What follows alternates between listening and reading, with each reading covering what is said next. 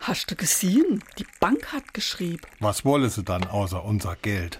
Also wäre jetzt von irgendwo Sparplan was fällig und ob mir das nicht noch einmal neu anlegen wollen. Nee, wolle man nicht. Im Sommer gibt's ein neues Auto und so lang lasse mir das Geld auf dem Konto stehen.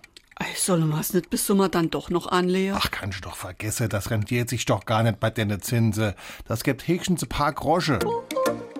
SR3. Warum wir so reden. Wie man schwätze. Der Begriff Groschen geht auf den Ausdruck Denarius grossus zurück, den sogenannten Dickpfennig. 1266 gab es den in Frankreich, Wert 12 Pfennige. Im Mittelhochdeutschen wurde daraus Grosse und später der Groschen. Der Ausdruck Awei ist de Grosche endlich gefall. stammt aus der Zeit, in der die ersten Verkaufsautomaten aufkamen. Dort musste auch erst der Groschen gefallen sein, bevor sich was tat. Dieser Vorgang wurde auf das menschliche Denken übertragen, war der Groschen gefallen, hat jemand eine Sache kapiert. Tut sich jemand damit schwerer als andere, dann heißt es Bei dem da fallt de Grosche penningsweis.